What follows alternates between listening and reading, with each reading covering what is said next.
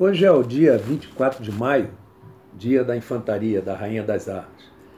Quando eu comandava o 5 Batalhão de Infantaria Leve, em 1998, na formatura de 24 de maio, do dia da infantaria, eu li esse trecho, eu li esse texto que eu vou ler agora, gravar agora, e o fiz junto com meu filho, que era aspirante na, na unidade.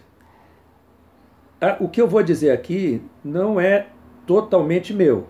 São trechos pinçados de vários textos que eu, que eu guardo ao longo da carreira e alguma coisa é minha.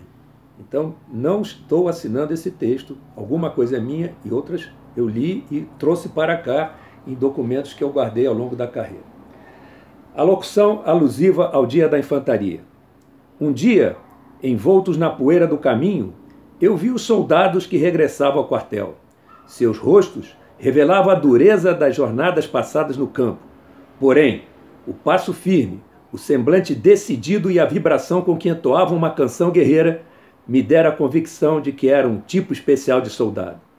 Perguntei a meu pai: que tropa é aquela? Quem são aqueles soldados? É a infantaria, meu filho, e aqueles são os infantes. E o que é infantaria? O que é ser infante? Perguntei mais uma vez. A infantaria é a massa de um exército, é o conjunto das tropas que combatem constantemente a pé. Os meios modernos de guerra tornaram a infantaria mais ágil, letal e poderosa, mas é no combate a pé que ela, em última análise, cumpre sua missão. No ataque, é a infantaria que conquista o terreno, e na defesa, é a infantaria que mantém o terreno. Em síntese, é com a infantaria que se decide o combate. Depois que a torrente de fogo e aço desaba sobre o infante inimigo em sua caverna. É o infante, peito aberto, quem vai dar-lhe o ultimato, esteja ele aonde estiver. Alguém disse certa vez que ser infante é estar técnica, física e moralmente preparado para marchar na vanguarda e lançar-se no combate corpo a corpo. É abraçar-se ao solo para progredir ou beijá-lo para morrer. É ter o inimigo na mira do fuzil ou na ponta da baioneta é conduzir a bandeira para plantá-la no objetivo final ou para enrolá-la ao corpo, a fim de protegê-la ante a ignomínia de um agravo. É não só ver o branco dos olhos do inimigo, mas estar preparado para fechá-los para sempre. É, em síntese, o melhor homem para a maior e mais importante missão de uma nação em guerra: fazê-la sobreviver. E quando restarem apenas os homens? perguntei. Quando os carros de combate, canhões, equipamentos, mísseis e meios de apoio estiverem destruídos ou capturados.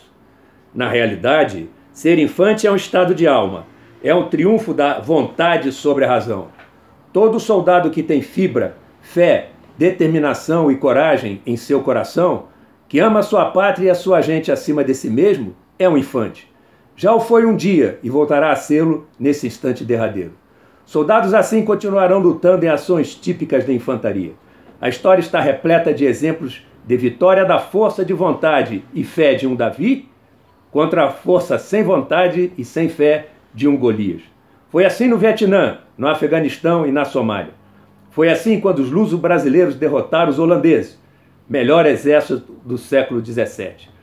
Nas memoráveis batalhas de Guararapes, berço da nacionalidade e do próprio exército brasileiro.